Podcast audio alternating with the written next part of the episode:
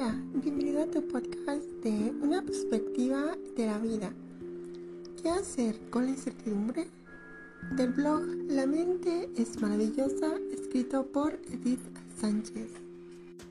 La ambigüedad o la incertidumbre en general nos hace sentir vulnerables.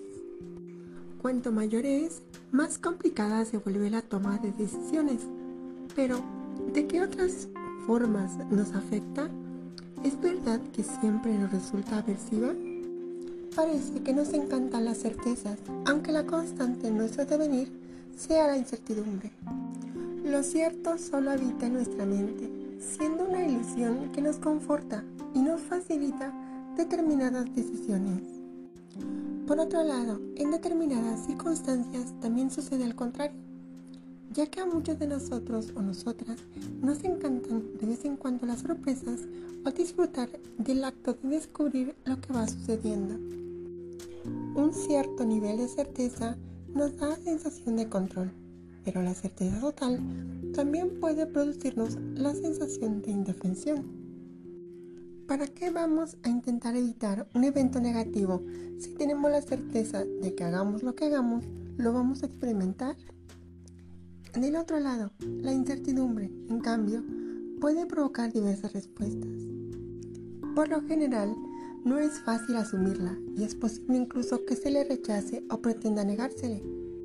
Es común que lo imprevisto provoque respuestas más o menos ansiosas. De pronto nos damos cuenta de que no todo está bajo control. Más que eso incluso, lo que inquieta es la duda que se extiende hacia el futuro. La incertidumbre toma la forma de una interrogante y provoca diversas reacciones. Veamos. Cita. Esperar otorga el espacio para ser introspectivo, acoger la situación y observar para encontrar la mejor respuesta. Es calmar la mente y permitir que la intuición hable. Miriam Subirana. Fin de la cita. La incertidumbre suele generar angustia ante lo inesperado la resistencia, una respuesta a la incertidumbre. Aunque muchas veces no nos demos cuenta, todo el tiempo estamos haciendo previsiones y desarrollando planes. Algunos son muy automáticos, como el programa rutinario de levantarnos, poner los pies en el suelo, etc. Al final del día, del mes, del año, etc., esperamos haber cumplido ciertos objetivos que a veces son muy claros y otros no tanto. Lo cierto es que en ese trasegar también aparecen obstáculos o sucesos no previstos que alteran los planes. Así es como la incertidumbre nos muestra su cara. Hay personas que reaccionan a esos cambios con resistencia, esto es, con rechazo a lo que entorpece el avance previsto. Lo que sucede entonces es que buscan aferrarse a su plan original, tal y como lo tenían concebido. Hay tensión entre lo que la realidad plantea y la determinación de no hacer cambios.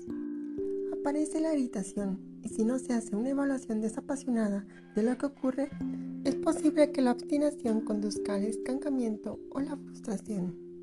Conformismo, otra actitud ante la incertidumbre. En la orilla opuesta a la resistencia está el conformismo. Tiene lugar cuando una persona acepta los hechos inciertos como si se trataran de una fatalidad frente a la cual no hay que hacer nada con la excepción quizás de quejarse. Se habían planeado las cosas de una manera, pero salieron de otra, entonces no queda otra alternativa que renunciar a lo previsto y resignarse. Es decir, que si los planes o proyectos no se cumplen al pie de la letra, significa que no sirven y la realidad se encarga de demostrarlo. En esos casos también hay enfado y frustración, pero sobre todo un sentimiento de impotencia. Es este el que lleva a pensar que no hay alternativas, o no hay energía disponible para intentar otro camino. Así las cosas. La incertidumbre se convierte en la fuerza del destino que termina decidiéndolo todo. La persona es un objeto de las circunstancias y el resultado de la resignación. Espera activa. La espera activa es una respuesta saludable frente a la incertidumbre. En este caso se acepta lo imprevisto. El plan no salió el proyecto que no fructificó o el deseo que no se cumplió. Esto se asume como un hecho dado, frente al cual, de todos modos, algo se puede hacer, y ese algo no es ni obstinarse ni conformarse. Lo que ocurre con una persona que tiene una actitud de espera activa frente a la incertidumbre es que asume lo imprevisto como una falla que debe resolverse. Lo que está mal no es la realidad, sino el plan. Esto no significa que no sirva, sino que debe evaluarse y ajustarse. Sin embargo, no siempre se logra detectar de inmediato qué es lo que falla.